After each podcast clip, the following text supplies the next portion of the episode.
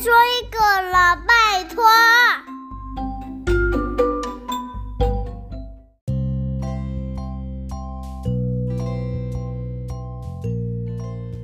嗨，大家好，我是小飞姨姨。不知道听故事的小朋友们是不是都认识了自己的身体呢？男生的身体和女生的身体有什么不一样嘞？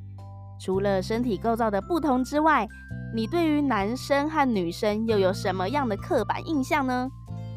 诶，什么是刻板印象啊？就是对某些人事物有固定的观念，例如，男生就应该要喜欢玩机器人啊、恐龙啊。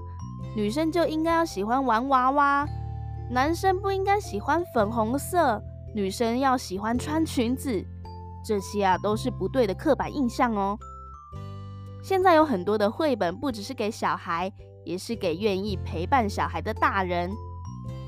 今天我就来推荐四本性平绘本。第一本《粉红色影子的男孩》。这本是在说家里的每个人都有蓝色的影子，可是小男孩的影子却是粉红色的，而且他的影子喜欢公主，喜欢跳舞，还喜欢穿裙子。他一直藏着这个秘密，非常的烦恼。后来啊，他的爸爸察觉到了，都没有半点的责怪哦。一开始还劝儿子说：“你长大就会和别人一样了啦。”到后来还是温柔了打开了男孩的心房。支持着他，还陪着他一起穿裙子上街。其实陪伴孩子的方式有很多种。当孩子觉得自己和别人不同的时候，打破一些刻板印象，然后支持孩子坚定的成为自己想成为的那个人。这些啊，都是大人的责任哦。第二本《玛丽爱穿什么就穿什么》这本绘本就是在告诉小朋友。要穿裤子或是穿裙子，是并没有限定是哪个性别才可以穿，也不要因为旁人的眼光或嘲笑，就勉强自己去穿觉得不舒服的服装。每个人啊都有自由选择穿着的权利，也不要当取笑别人的那个人，因为尊重他人也是很重要的事情哦。第三本，萨奇到底有没有小鸡鸡？萨奇其实是有一整个系列的绘本。这系列绘本都蛮有趣的，用孩子的视角去探讨两性的议题。建议三到六岁的小朋友需要共读，由爸爸妈妈引导孩子正确的两性观念。那七岁以上的小朋友呢？你可以试试看自己阅读这本《萨奇到底有没有小鸡鸡》里的小男生马克思，他将世界分成有小鸡鸡的人，还有没有小鸡鸡的人。他认为有小鸡鸡的人就是比较强啦。我认为女生就是少了某个东西才会比较弱。不过萨奇的出现挑战了他的想法。萨奇不但会踢足球、会爬树，还会打架，他样样都很厉害。但是马克思还是坚定他的想法是没有错的，一定啊，只是萨奇比较特别，所以他就推断萨奇是一个有小鸡鸡的女生。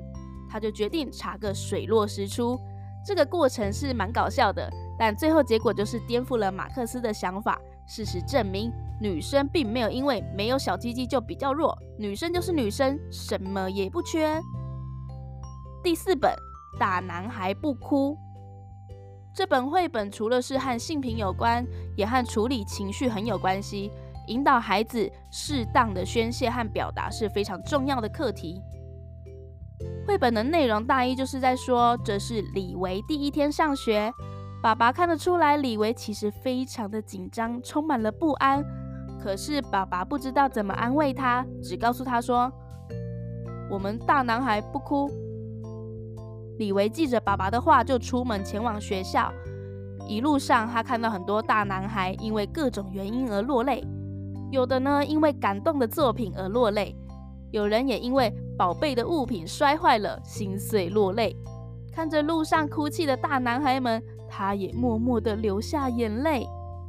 到了学校之后，李维发现，哎，上学也没有那么可怕啊！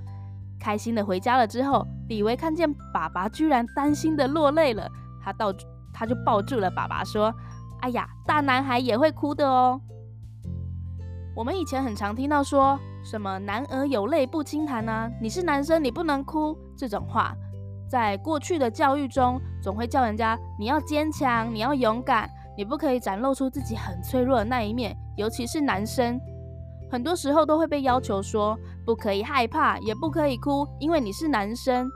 不过，哭真的是一件不好的事情吗？哭是每个人都与生俱来的能力。也是一种保护的机制。我们的情绪啊，很激昂，到达最顶点的时候，如果不能靠哭来宣泄，一直忍耐，一直忍耐，在心中最后就会大爆炸。我们透过这本《大大男孩不哭》，可以教小朋友，不论大人、老人、年轻人、小孩子，男生还是女生，都可以透过流泪来好好的宣泄跟抒发哦。好啦，这集的推荐就到这里喽。这礼拜的两集都是推荐的书单，不妨到图书馆去找一找，好好迎接暑假吧。拜拜。